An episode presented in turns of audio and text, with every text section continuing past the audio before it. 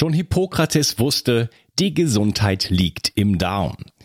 Die Bakterien in deinem Darm bilden den Großteil deines Immunsystems, produzieren Vitamine, Neurotransmitter wie Serotonin und Melatonin und sorgen damit auch für dein Wohlgefühl und innere Ausgeglichenheit. Happy Gut von Brain Effect ist ein fruchtiges Getränkepulver, das nicht nur gut schmeckt, sondern auch 9 Milliarden Darmbakterien enthält. Außerdem enthält es auch Präbiotika, die die wertvollen Darmbakterien gleich noch füttern. Happy Gut ergänzt sich gut mit Brain Effect Guard, da es unterschiedliche Bakterienstämme enthält. Du kannst also morgens Happy Gut und abends Guard nehmen. So kannst du ganz einfach täglich deinen Darm unterstützen. Denn für den Darm kann man gar nicht genug tun. Und das Beste ist, mit dem Gutscheincode BIO360 bekommst du einen satten Rabatt auf deine Bestellung. Den Link findest du wie immer in den Show Notes. Hol dir jetzt die wohlschmeckende Unterstützung für deinen Darm. Bio 360. Zurück ins Leben. Komm mit mir auf eine Reise. Eine Reise zu mehr Energie und fantastischer Gesundheit. Ich möchte dir das Wissen und den Mut vermitteln, den ich gebraucht hätte, als ich ganz unten war. Dabei will ich dir helfen, wieder richtig in deine Energie zu kommen.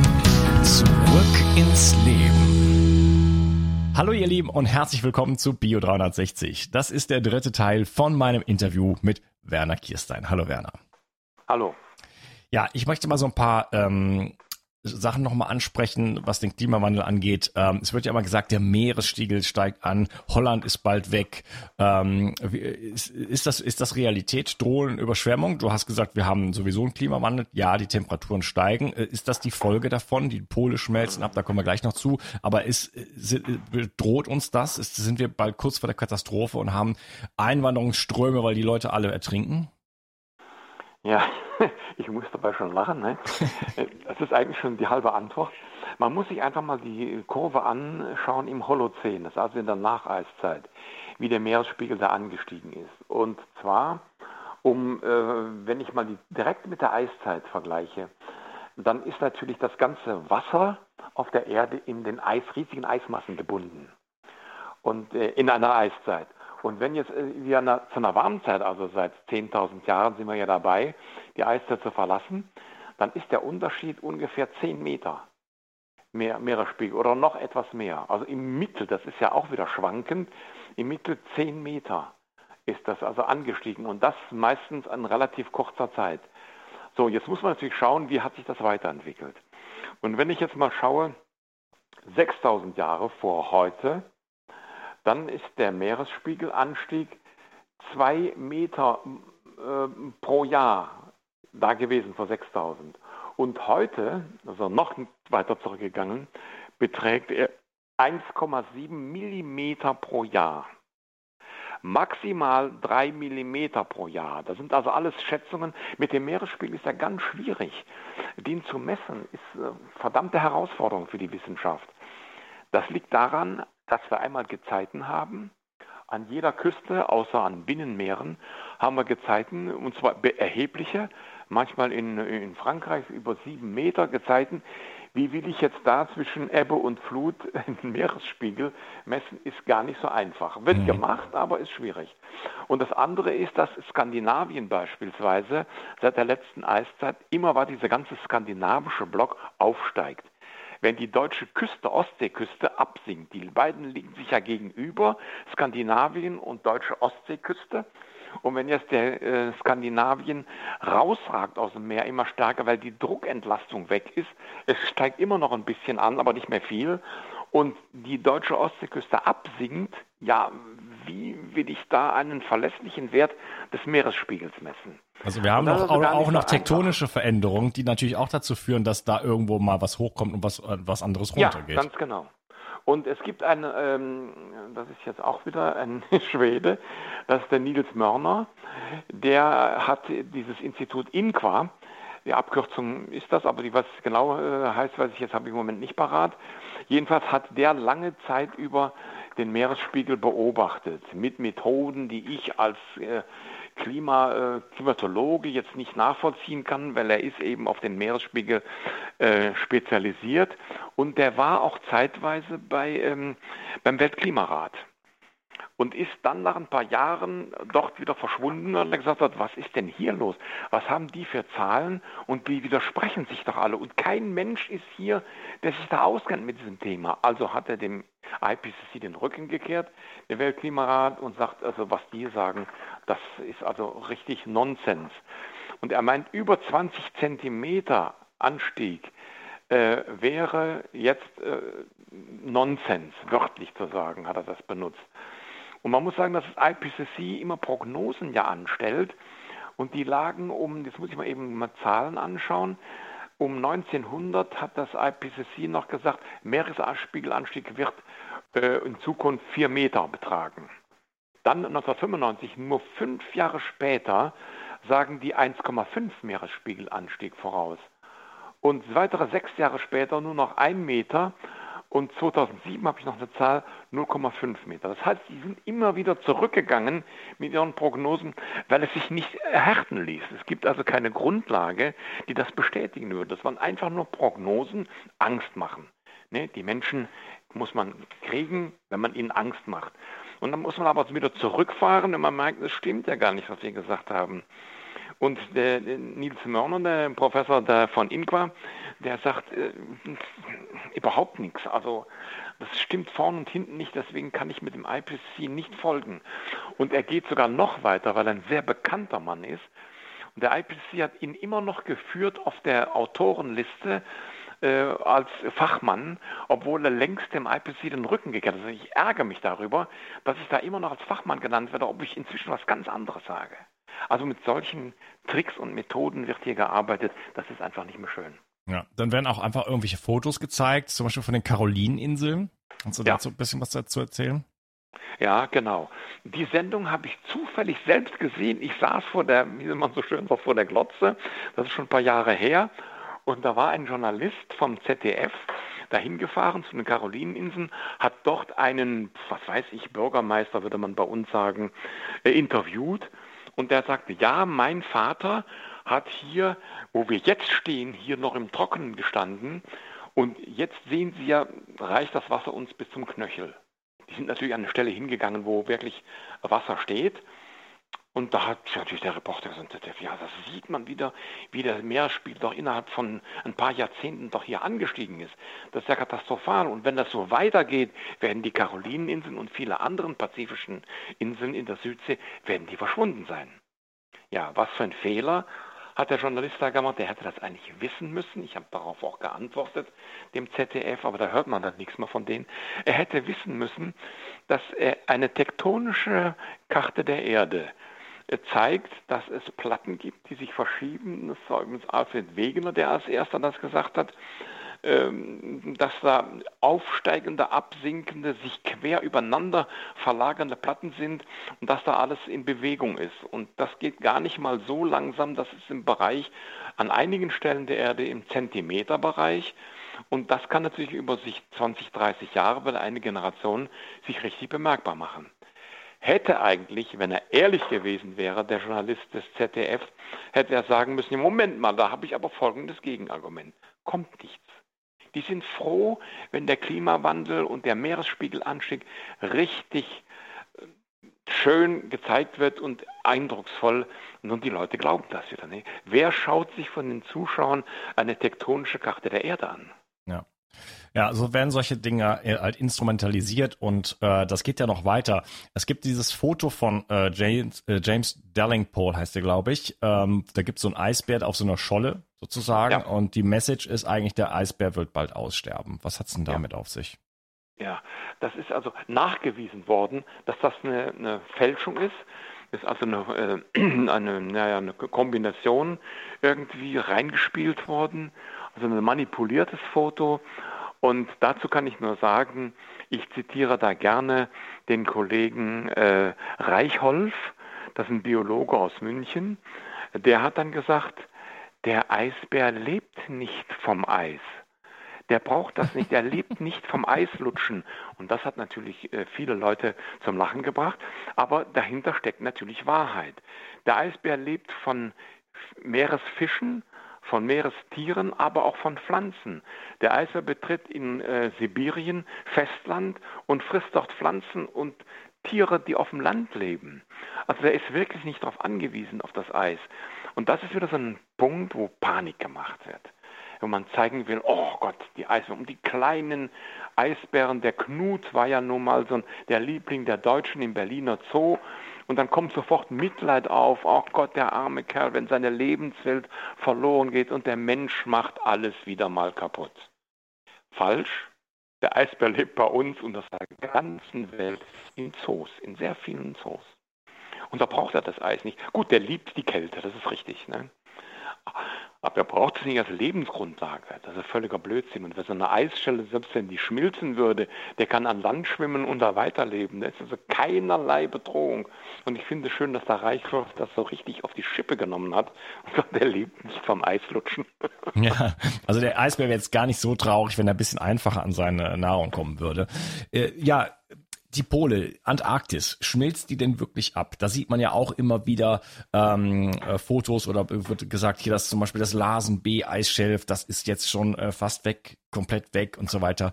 Ähm, auf der anderen Seite höre ich, dass zum Beispiel letztes Jahr äh, die äh, Antarktis äh, so vereist war wie schon lange nicht mehr. Was hat es damit auf sich? Ja, das ist wieder mal so ein Punkt, sowohl als auch. Und zwar, wenn man es genauer analysiert, hat auch das immer gemessen, dass also am Nordpol und Südpol, das sind sozusagen Gegenpole im wahrsten Sinne des Wortes, wenn also der Nordpol stark vereist ist, ist auf dem Südpol weniger Eis. Und umgekehrt.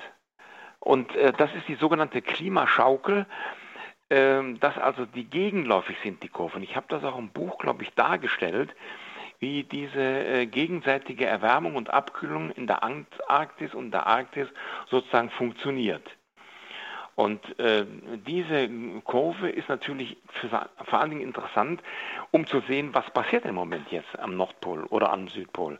Und es ist richtig, dass am Nordpol, in der Arktis also, dass da das Eis in den letzten Jahrzehnten abgenommen hat.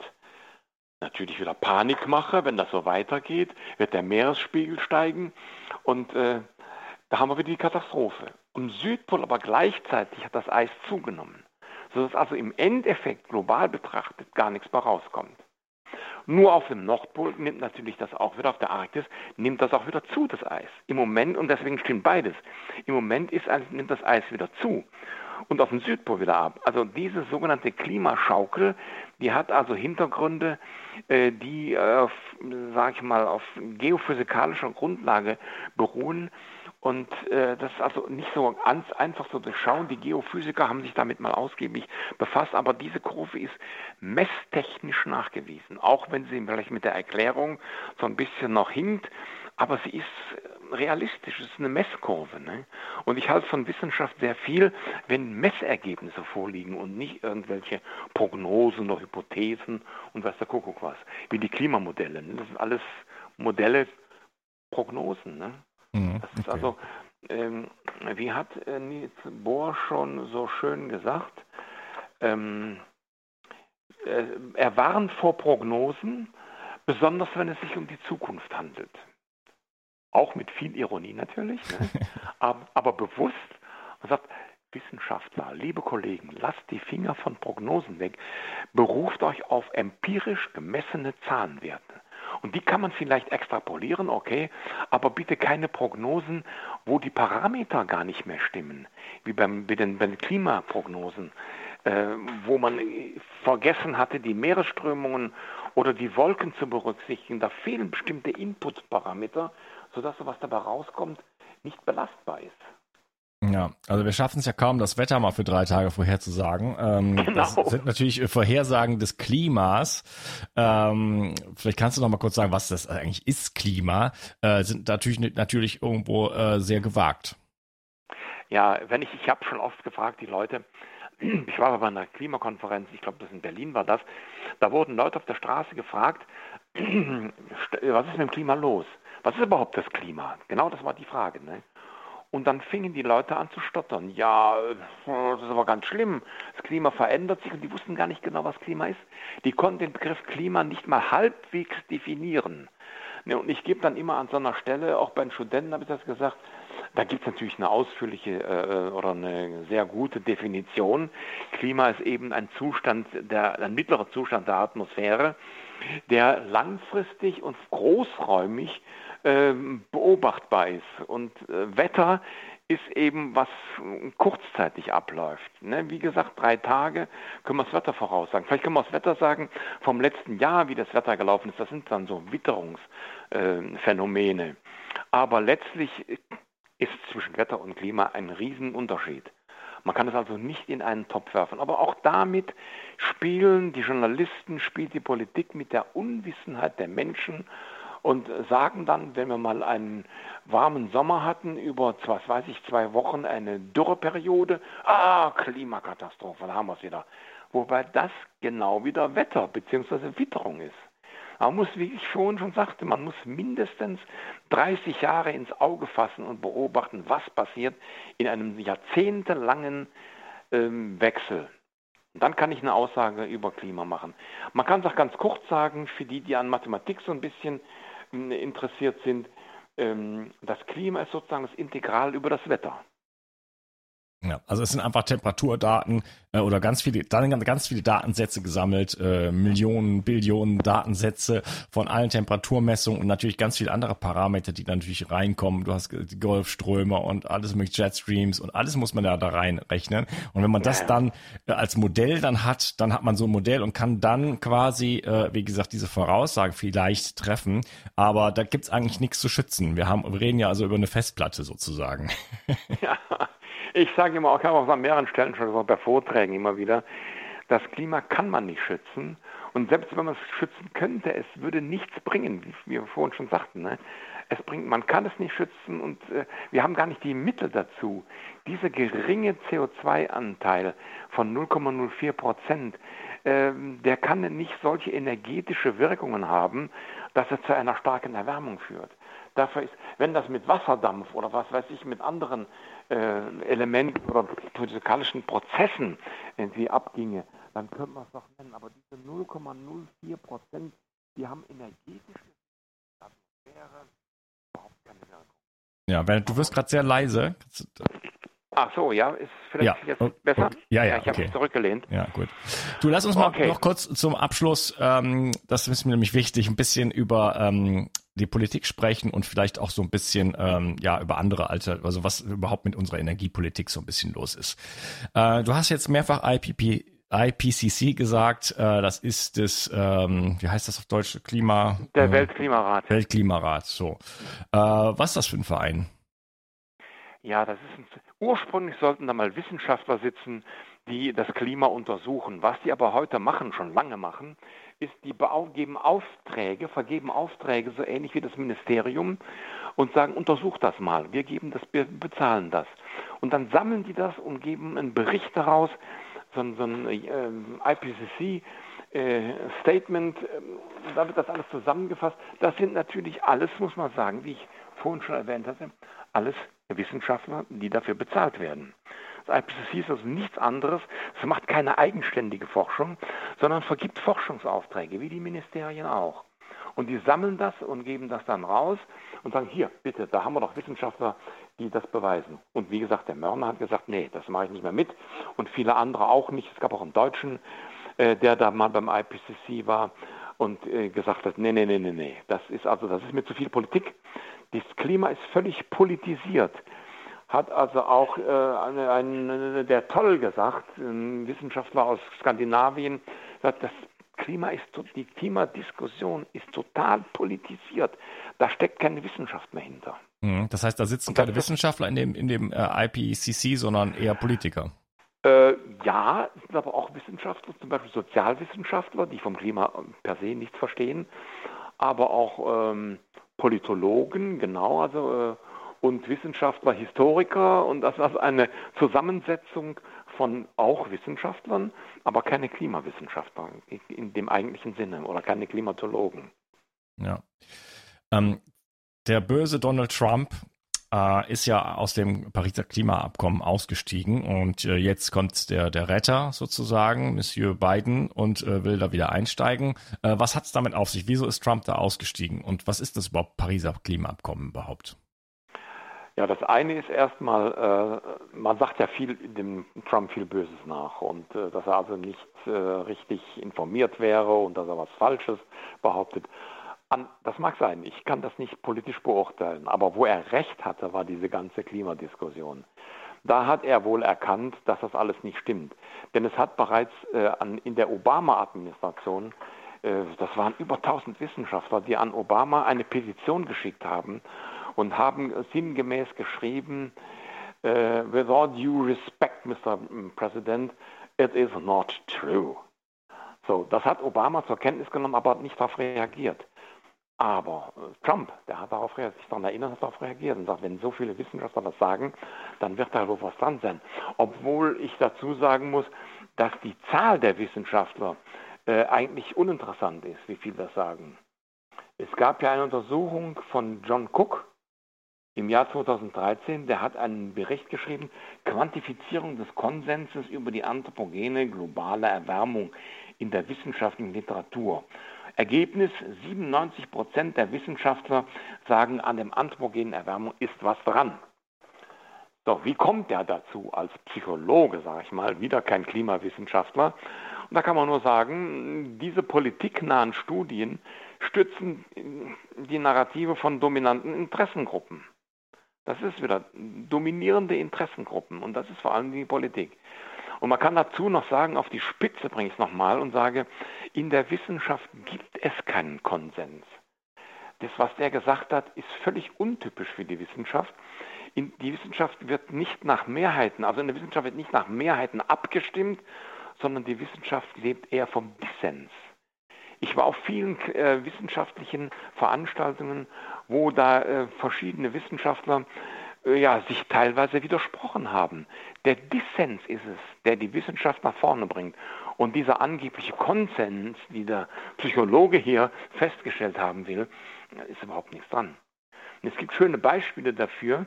Das ist einmal Albert Einstein, der auch äh, als Einzelkämpfer lange Jahre da gestanden hat. Die ganzen Kollegen haben gesagt, der Einstein, der spinnt. Das ein Einzelkämpfer und die meisten Wissenschaftler stimmen dem nicht zu. Äh, wir wissen, es sieht das heute ganz anders aus. Und Alfred Wegener, den ich vorhin schon mal erwähnt habe, mit seiner Plattentektonik, der hat auch gesagt, die Erde besteht aus Platten, die bewegen sich gegeneinander. Die Kollegen gesagt, äh, lieber Wegener, jetzt geht's aber los. Und er war auch einer der ganz wenigen, außer Köppen, das war wohl sein Schwiegervater, wenn ich das richtig in Erinnerung habe, der hat gesagt, mach weiter so, du bist auf der richtigen Spur. Heute wissen wir, es gibt die Plattentektonik. Haben wir eben darüber gesprochen. Also es gibt auch Einzelkämpfer, die keine Mehrheit hinter sich hatten und trotzdem im Endeffekt die Wahrheit gesagt haben. Ja. Also mit dem Konsens, das kann man abhaken. Ja, also ob die Erde rund ist oder die, so äh, die Erde den Mittelpunkt des Universums darstellt, da war dann auch die Mehrheit eigentlich dafür, oder? ja, ja, genau. Dass es so ist. Das ne? hat Galileo Galilei auch miterleben müssen, dass er widerrufen musste, weil die Kirche gesagt hat, die Kirche war damals das Machtinstrument in der Zeit, gesagt, nein, die Erde ist der Mittelpunkt. Aus irgendwelchen, sag mal, ideologischen Gründen. Kann nicht sein, dass der Mensch so eine unbedeutende Rolle spielt im Universum. Das war die Argumentation. Ja, die Wissenschaft hat was anderes gefunden. Kepler, Galilei, die haben gesagt, äh, guck doch einfach mal in dieses Rohr rein. Da siehst du doch, dass um den Jupiter sich kleine Monde drehen. Vier hat man damals nur gekannt. Also ist der Jupiter so ein Zentralgestirn und die Erde dreht sich der Erden drum und die ganze Erde, das ganze Sonnensystem, äh, die ganzen Planeten im Sonnensystem drehen sich um die Sonne. Ja, das hat 100 Jahre gedauert, bis die Kirche, das weiß ich schon, das war vor 50 Jahren gesagt hat, ja, das äh, war damals ein Riesenfehler. Aber es hat Jahrhunderte gedauert, bis offiziell zugegeben wurde, das war ein Riesenfehler. Ja, und heutzutage ist es nicht so lange mit dem Klimawandel. Ja, ja, aber es ist ja so, dass da einfach bestimmte Interessen auch dahinter sind. Und du hattest ja eben schon mal angesprochen, ähm, Forschungsgelder, die kommen aus bestimmten Kanälen und man kriegt dann da Geld für, wenn man so irgendwas übers, übers Klima sozusagen macht. Nochmal zurück zum Pariser äh, Klimaabkommen ähm, und dem IPCC. Was steckt denn eigentlich dahinter? Meine Grundfrage ist eigentlich äh, cui bono. Was, warum will die Politik das scheinbar? Ja, erstmal zu dem Pariser Abkommen. Das hat also zunächst mal wurde da festgestellt, Die Temperatur, die globale Temperatur darf nicht über zwei Grad ansteigen. Dann haben wir hier, dann gehen wir voll in Richtung Klimakatastrophe. Und da waren sich bei diesem äh, Pariser Klimaabkommen, da saßen keine Klimatologen, da waren alles Politiker die gesagt haben, was sie so hören, ja, Klima ist eine Riesenbedrohung, die Klimaerwärmung. Und dann wurde das reduziert auf 1,5 Grad. Inzwischen darf es also nur noch 1,5 Grad sein. Da sieht man auch, wie seriös diese äh, Politiker sind. Erst behaupten sie 2 Grad, dann müssen wir das ein bisschen verschärfen, da passiert nichts, müssen wir ein bisschen runterdrehen, 1,5 Grad. Vielleicht kommt demnächst 1 Grad, ist dann schon gefährlich. Also, ähm, Gut, wie war der andere Teil der Frage nochmal? Jetzt ich ja, wer, wer profitiert davon? Warum möchte die ja, Politik das? Cui bono. Die Politik macht das deswegen, und das ist ein ganz heißes Thema jetzt. Ich weiß nicht, ob ich das so offen sagen darf. Die Politik profitiert davon, wenn sie den Menschen Ängste einjagt. Das haben wir jetzt beim jüngsten Thema auch, mhm. mit dem ganzen Corona-Quatsch, sage ich jetzt mal. Angst einjagen den Menschen. Wenn man den Menschen Angst einjagt, werden sie hörig. Sie glauben dann noch mehr der Politik. Und was haben wir davon? Jetzt muss ich mal ein bisschen weit ausholen. Ich nenne mal den Namen hier äh, Klaus Schwab. Mhm. Kennst du sicher? Klar. Und der hat ja auch gesagt, wir, er will die, das haben andere vor ihm auch schon gesagt, es geht darum, die Menschheit, das Wachstum zu bremsen. Und da sind also alle Mittel angesagt, eigentlich falsch, unverschämte Lügen sind. Und die haben sich zum Ziel gesetzt, und das machen einige Politiker auch, wir müssen uns überlegen, wie wir die Zahl der Menschen wieder auf ein vernünftiges Maß bringen. Und da ist, das kann man nur mit Ängsten machen. Der Klimawandel hat nicht richtig funktioniert. Inzwischen kommt das Thema wieder, sehr interessanterweise, weil nämlich das Corona-Thema so langsam wieder ein bisschen in den Hintergrund gedrückt wird. Dann nehmen wir wieder die Klimakatastrophe. Wir müssen immer Katastrophen präsentieren. Dann können wir die Leute zwingen. Dann zahlen die Klimasteuern, davon profitiert die Politik natürlich.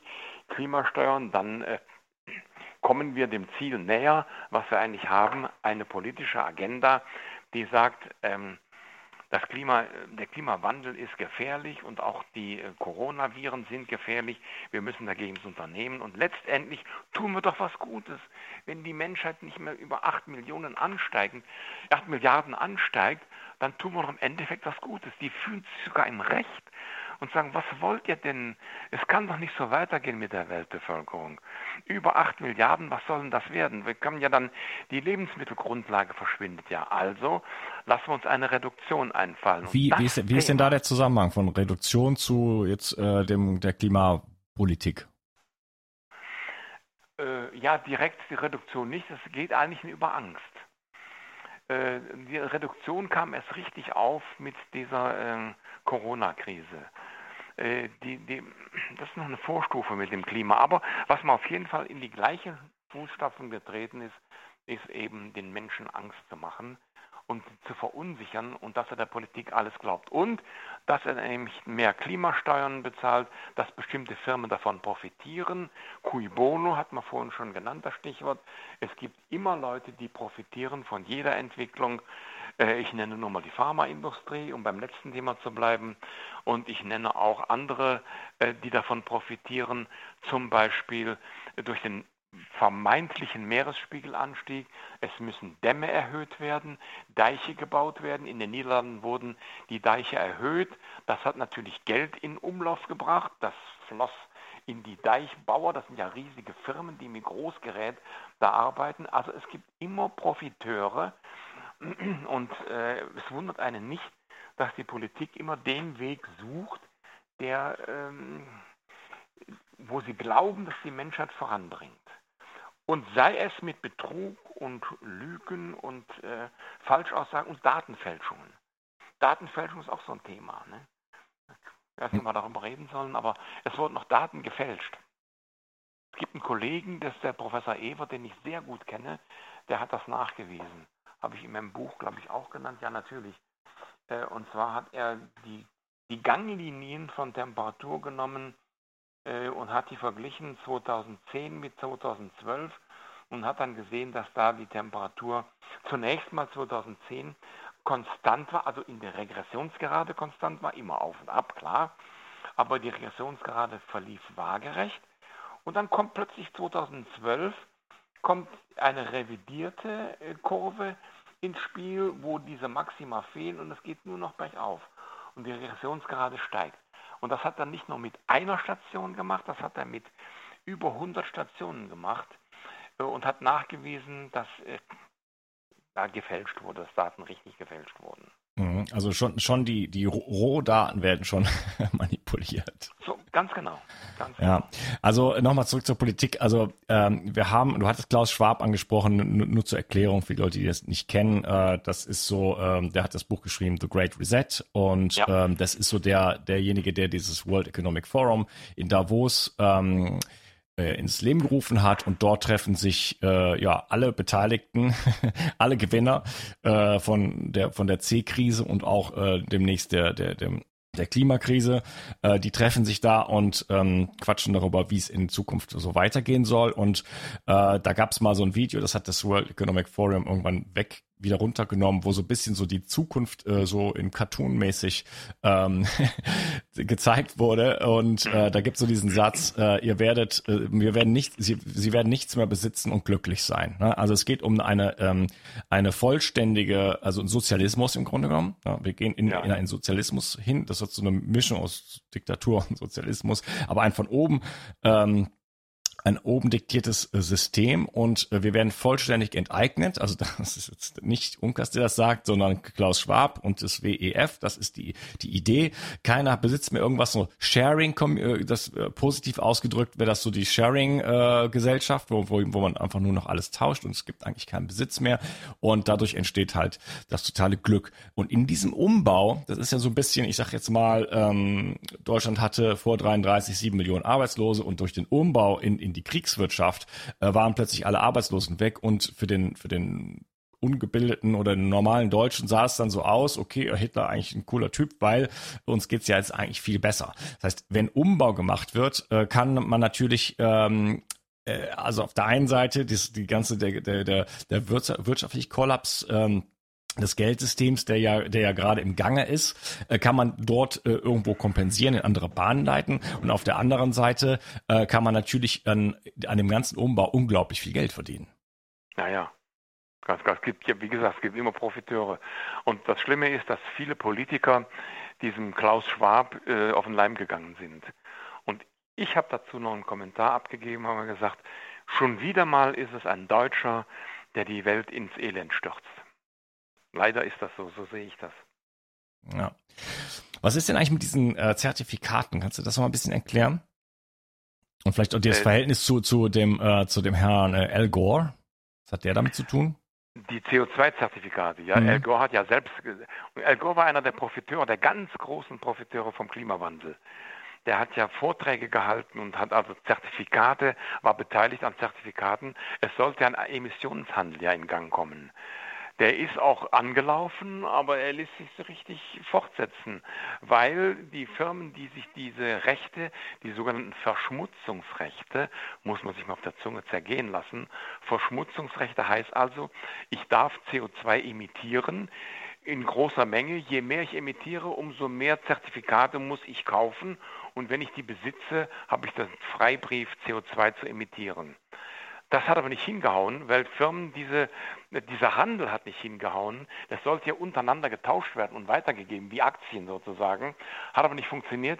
Die haben auf diesen Zertifikaten sind die sitzen geblieben und haben gesagt, was wollen wir denn weiter? Ist doch gut, wenn wir hier davon profitieren, brauchen wir gar nicht äh, zu handeln damit. Da hat die Politik also sozusagen ein Eigentor geschossen. Das ist nicht so gelaufen, wie man sich gedacht hatte. Aber diese Zertifikate, die sind wirklich in Umlauf gegangen und äh, sind aber irgendwie, sage ich mal, im Sande verlaufen. Es hat nicht so richtig gegriffen.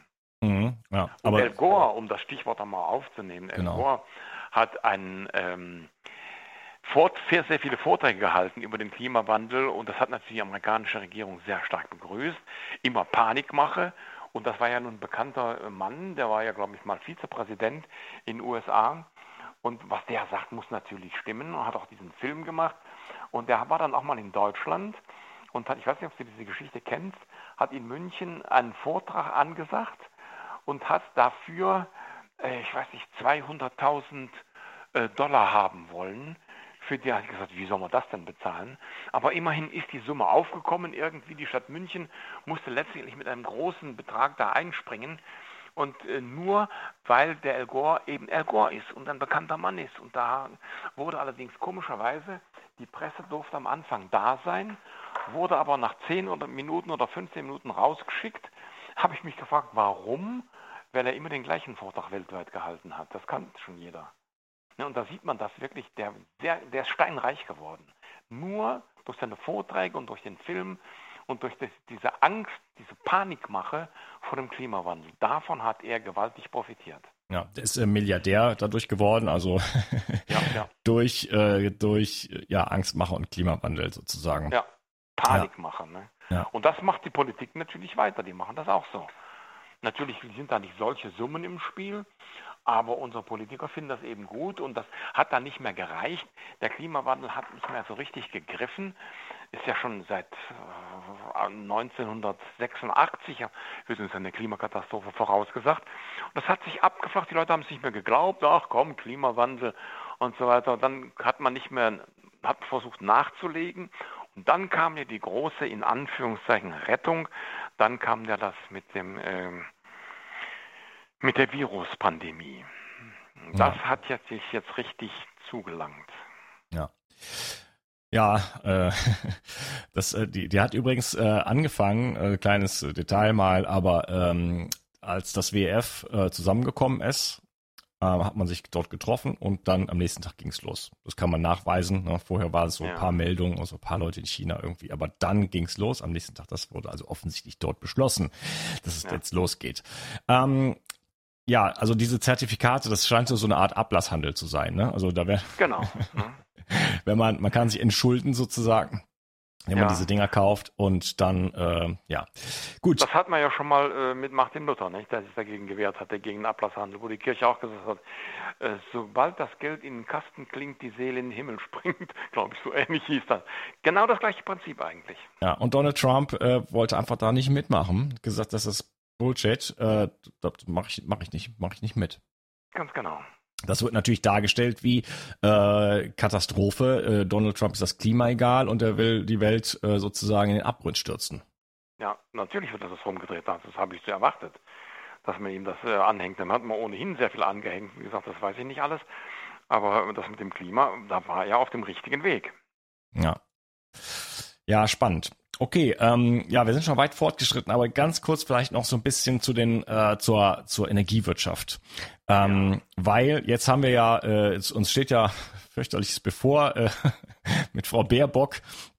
Wobei jetzt hat sie ja scheinbar wieder so ein bisschen äh, nachgelassen in der Popularität. Äh, da ist ja sehr viel rausgekommen, auch gefälschter Lebenslauf und äh, und solche Sachen. Aber ähm, wenn uns die eine grüne Regierung ich meine, gut, die, die letzten Endes ist Merkel auch eine grüne Regierung irgendwo. Ähm, äh, aber es, die Kernenergie wird äh, eventuell sogar mit den Grünen wiederkommen. Ne? Äh, Merkel will ja aussteigen oder man ist dabei auszusteigen. Ähm, von der Kernenergie wird aber dann irgendwann gesagt, ja, ja, die ist ja wenigstens CO2-neutral. Ja. Stimmt nicht. Stimmt nicht, ja genau. Erzähl mal, warum nicht. Weil ein Kernkraftwerk, wir haben ja in Deutschland ungefähr 30 Blöcke gebaut in der Zeit, wo also nach äh, Strauß, der hat ja die Kernenergie in Deutschland richtig äh, auf, den, auf die Sprünge geholfen. Ja. Und äh, dann wurden also sehr viele Kernkraftwerke Blöcke gebaut. Und das sind ja nun Dinge, wie das man gesehen hat, große Betonkisten. Kiste ist noch harmlos gesagt. Da wird sehr viel Beton verbaut und sehr viel Zement in diesen Beton reingemacht. Normalerweise mehr als in einem Häuserbau, weil die eine besondere Sicherheit, eine besondere Standfestigkeit haben müssen. Auch gegen Flugzeugabstürze oder Raketenangriffe, denen entgegenstehen sollen. Und deswegen hat man also sehr viel Zement verbaut. Da wurde unheimlich viel Zement. Und wer ein bisschen weiß über Zementherstellung, der weiß, dass die Zementindustrie sehr sehr viel CO2 freigibt bei diesem Prozess Zementherstellung. Insofern ist, gibt das Kernkraftwerk zwar im Betrieb kein CO2 ab, das ist richtig, aber zur Herstellung eines solchen Riesenblocks wurde bereits im Vorfeld sehr viel CO2 abgegeben, an die Atmosphäre abgegeben. Übrigens auch bei Windrädern wird auch sehr viel äh, CO2 frei durch Zement, äh, der da eingesetzt wird. Und auch bei der Sonnenenergie. Die haben Fundamente, Betonfundamente, sodass also die sogenannten Alternativen auch nicht CO2-frei sind. Das ist besonders schön. Ja, okay. Hast du ja schon zwei Fragen vor, vorweggenommen. Äh, wie, wie ist denn überhaupt die Umweltbilanz von, von Windkraft und Solarenergie eigentlich in Wirklichkeit? Das große Problem ist ja, dass äh, die Kernenergie und auch die Kohlekraftwerke im Grundlastbereich Energie geliefert haben. Das heißt, die Grundversorgung, die konstant Tag und Nacht über viele Monate, Wochen, Jahre hinweg immer konstant bleibt. Was jeder weiß, dass das natürlich bei Wind und Sonne nicht so ist. Es gibt nicht nur nachts, dass die Sonne nicht scheint, sondern es gibt auch tagsüber sehr dunkle Phasen, zum Beispiel, wie wir vorhin sagten, in, in den tropischen Gebieten, wo die Wolkendecke niemals verschwindet. Und daneben an in der Sahara scheint sie sehr viel. Also äh, das mit der Sonnenenergie funktioniert deswegen nicht, weil sie viel zu variabel ist. Sie stellt keine kontinuierliche Energie bereit. Ja, Dun Dunkelflaute sagt man da. Das ist ja in Do also Deutschland äh, ist da einfach da nicht ideal, aber es ist einfach in, in, der, in der Nacht scheint die Sonne nie und es ist halt auch einfach manchmal kein Wind da. Ja, ich habe einen Nachbarn gegenüber, der hat also so eine Solaranlage und ich kenne immer mehr werden das, weil es eben staatlich gefördert wird. Es geht also über das Geld der hat die auf, ich habe mal gefragt, und rentiert sich das? Ja, die ersten 10, 15 Jahre noch nichts, weil es ja sehr teuer ist, trotz Förderung. Aber jetzt bin ich in einem Bereich drin, wo es sich lohnt, wo ich also an zusätzliche Energie nicht nur alles aus dem Netz nehmen muss, sondern auch meinen eigenen Strom mit hineinfließen lassen kann. Mit hinein, nicht alleine davon das ganze Haus betreiben. So, das ist also jetzt äh, der Stand der Dinge. Aber ähm, die, die Grünen wollen ja zur Pflicht machen unter anderem, dass jeder auf seinem Dach Solaranlagen installieren soll. Auch so eine verrückte Forderung. Ja, wobei das, das dezentral, also für das eigene Haus, das, das verstehe ich jetzt persönlich, verstehe ich noch. Das, das Problem ist irgendwo, wenn, wenn man versucht, die gesamte äh, Republik quasi mit, mit, mit diesen Energien zu versorgen, oder? Ja, man kann es ja nicht speichern. Ja, aber dezentral ist gut, das finde ich auch zunächst mal gut, dass dann nicht so riesen Kraftwerke da, äh, den uns versorgen. Aber man kann es nicht speichern, ganz genau. Und das andere ist eben, nachts brauchen wir aus dem Haushalt auch weniger Strom, aber es kommt gar nichts von Sonnenenergie dann an. Ich habe also gesehen, dass äh, alleine schon, wenn der Schatten zunimmt am, gegen Abend, geht die Leistung dramatisch runter. Und dann ist nichts mehr, und wenn es kein Wind, äh, wenn kein Wind haben, ist es genau das Gleiche. Das heißt also, das ist nur um die Spitzenversorgung sicherzustellen, kann man also durchaus Sonnenenergie und Windenergie benutzen, aber der Grundlastbereich fehlt. Die Grundsicherung sozusagen, die fällt weg. Und wenn die Kohle, wenn der Kohleausstieg kommt, da haben wir echt einen Blackout, der uns bevorsteht. Ja. Ja, und äh, die Politik geht ja, also da wird ja gegen, es wird ja gegen, äh, das mache ich jetzt einen riesen Fass auf, aber ich spreche das nur ganz kurz mal an, äh, halt unglaublich gegen Russland gewettert. Ne? Das wäre also wirklich auch, äh, ja, es wird diffamiert, man wird, wirft äh, Putin äh, alles vor, was man sich nur vorstellen kann. Das ist einfach der Teufel und es wird einfach irgendwas behauptet, hat Nawalny umgebracht, so stimmt alles nicht. Äh, und es wird halt auch gerade eben von den Grünen äh, gegen Nord Stream 2 ähm, halt gearbeitet, massiv. Ähm, das ist also eine Erdgas, die zweite Erdgaspipeline sozusagen, die dann in, ich glaube, in Duisburg enden soll, ähm, die auch teilweise halt schon gebaut ist. Und das ist ein ganz, eigentlich ganz wichtig für Deutschland, weil Erdgas äh, ja noch relativ also die haben einfach unglaublich viel davon und es ist eine sehr gute, nachhaltige Versorgung eigentlich für Deutschland. Ganz genau, sehe ich auch so. Also ich finde das gut, wenn sich die Leute durchsetzen können, auch politisch, in der politischen Frage wieder geworden, wenn diese Leitung wirklich parallel zu der äh, Pipeline 1, die ja schon besteht, genau die gleiche unter der Ostsee soll die ja parallel geführt werden, sodass wir uns, uns keine Sorgen machen müssen über Erdgasversorgung aus Russland. Ich glaube nicht, dass die Russen, wie es immer heißt, uns den Hahn irgendwann mal zudrehen aus politischen Gründen, sondern die verdienen ja Geld damit. Insofern glaube ich, ist das Erdgas ganz wichtig und man muss noch eins berücksichtigen, um es mal ganz kurz anzusprechen. Erdgas steht uns in ungeheuren Mengen zur Verfügung. Es ist nicht knapp, wie uns immer gesagt wurde, damit der Preis hochgehalten wird, sondern Erdgas ist eine Ressource, die aus dem Erdinneren kommt und nicht fossil ist. Es ist kein fossiler Energieträger, sondern es ist ein geologischer Energieträger.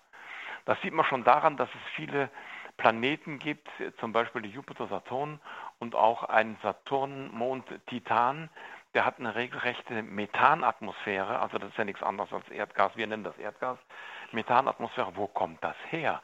Ich glaube nicht, dass es in diesem fernen Sonnensystem irgendwann mal Pflanzen gegeben hat und das, und das äh, dann da aus dem entstanden ist, das Erdgas aus Pflanzenresten entstanden ist. Das ist eine Legende. Auch das stimmt nicht und wir hätten also, wie gesagt, ähm, es gibt viele Bücher darüber inzwischen. Ich habe da auch mich schon dazu geäußert.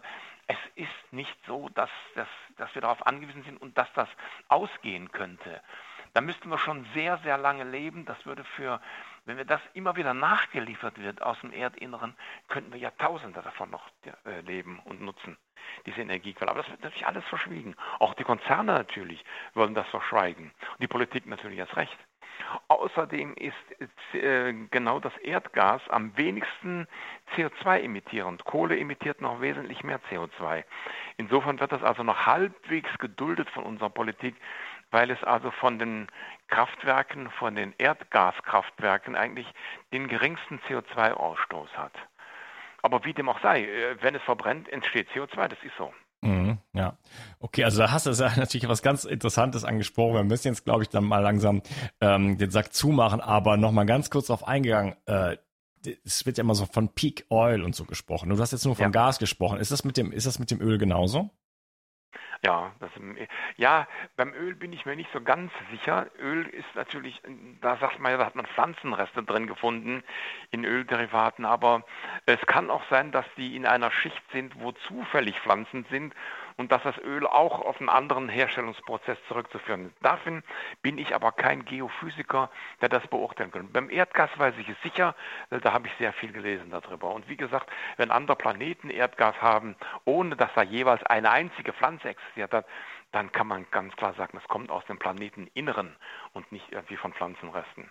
Ja, okay. Also da, da gibt's da gibt's diese diese These halt Pflanzenreste äh, wurden zu Öl und zu Gas und ja. äh, dadurch äh, ist ist bald das ganze Öl und das ganze Gas weg. Und das scheint ja. gar nicht so zu sein. Dieses Peak Oil ist irgendwie nicht. Das wird auch immer wieder verschoben und so weiter. Ganz genau. Ich bin da jetzt auch kein Experte, aber ich habe da auch erst vor, vor knapp einem halben Jahr zum ersten Mal davon gehört und dachte, also ich habe dann in ihrem Buch oder in deinem sorry in deinem Buch da, äh, darüber gelesen und vorher habe ich das nicht so richtig für bare Münze genommen dachte ich dann gut wenn der Professor Dr. Werner Kirstein jetzt da auch darüber spricht muss ich mich mit dem Thema mal ein bisschen in, äh, intensiver auseinandersetzen aber also der Ursprung von Öl und äh, beziehungsweise von Gas und eventuell auch Öl äh, liegt äh, ist ist eben nicht pflanzlich sondern einfach kommt aus äh, ja kann ich jetzt gar nicht genau erklären wie ja, aus einem tieferen Kern.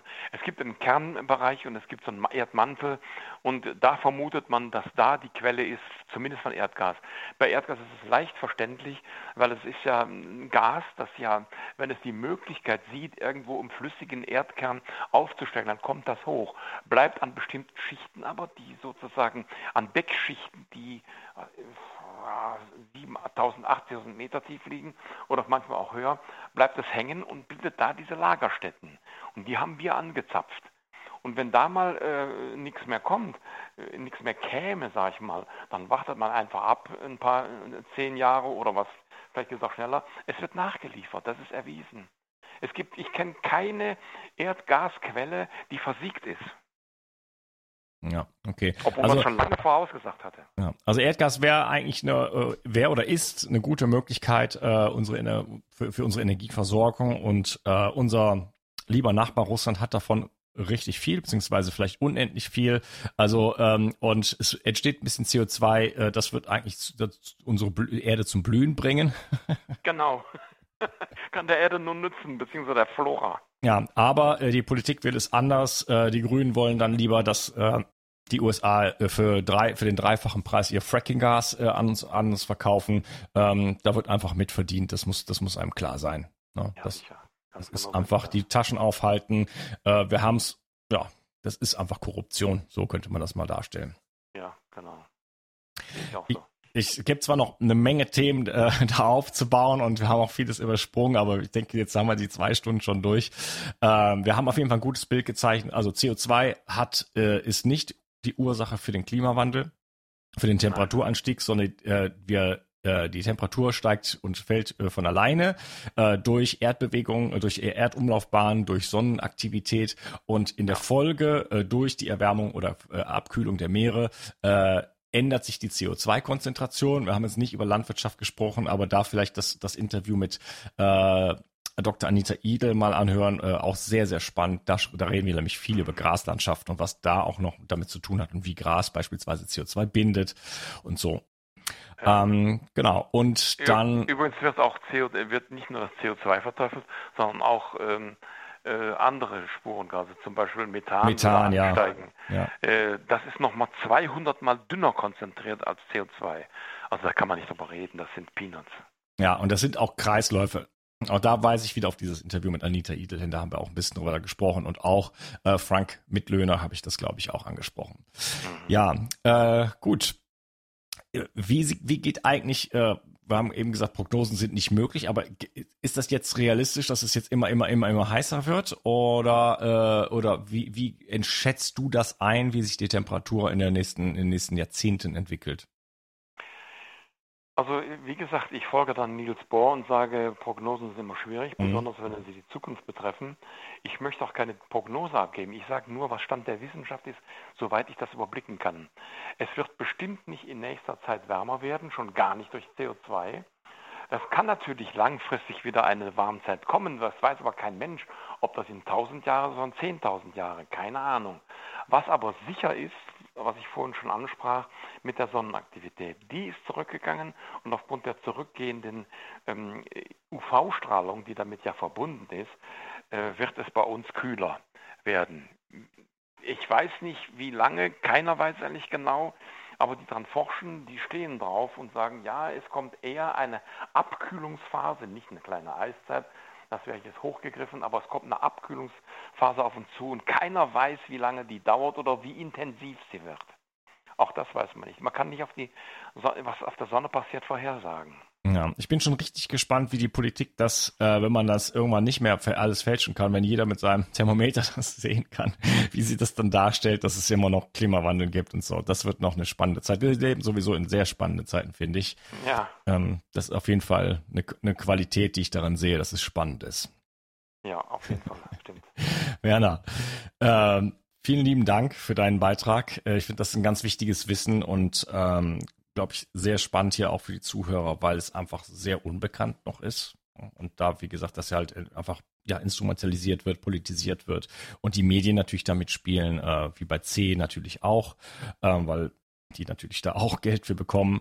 Und äh, deswegen, äh, ja, ist es einfach, das ist eine Information, die einfach kaum, kaum da ist. Ich habe da vor kurzem noch mit jemand drüber gesprochen, der eigentlich auch intelligent ist und aufgeklärt und der sagt, wieso, ich spreche mit so vielen Leuten, alle sagen, das ist das große Problem, was jetzt kommt. Ja. Ja. Also viel, ja, vielen Dank für deine Arbeit. Äh, ich kann das Buch äh, wirklich empfehlen. Ich habe es von A bis Z gelesen. Ähm, Klimawandel, Realität, Irrtum oder Lüge. Ich werde es natürlich verlinken unten in den Show Notes ja. und ich danke dir vielmals für deine Zeit. Ja, gerne. Habe ich gerne gemacht. und verabschiede mich von dir. Mach's gut. gut. Tschüss. Ja, ebenfalls mach's gut. Tschüss. Die Versorgung mit essentiellen Mikronährstoffen ist eine der wichtigsten Gesundheitsstrategien. Du brauchst sie für den Energiestoffwechsel in den Mitochondrien, für deine Entgiftung und normalen Stoffwechselfunktionen. Dabei ist es heutzutage schwieriger denn je, diese Mikronährstoffe über die Nahrung aufzunehmen. Dazu kommt noch, dass wir heutzutage durch die vielen Stressfaktoren, denen wir ausgesetzt sind, einen höheren Bedarf haben.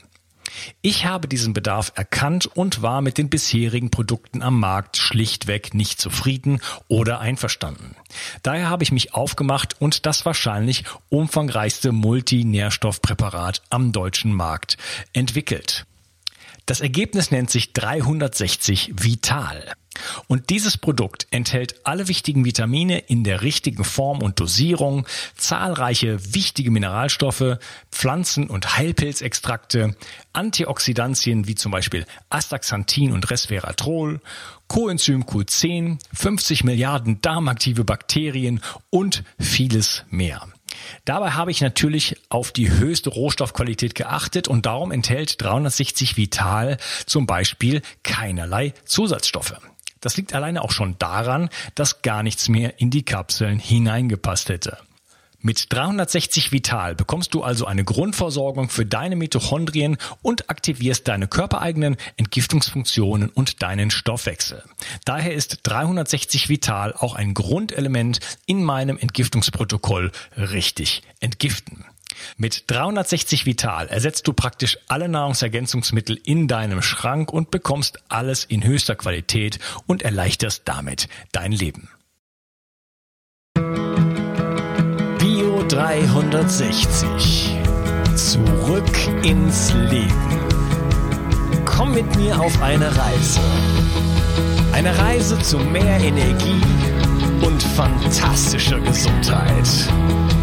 Ich möchte dir das Wissen und den Mut vermitteln, den ich gebraucht hätte, als ich ganz unten war. Dabei will ich dir helfen, wieder richtig in deine Energie zu kommen. Zurück ins Leben.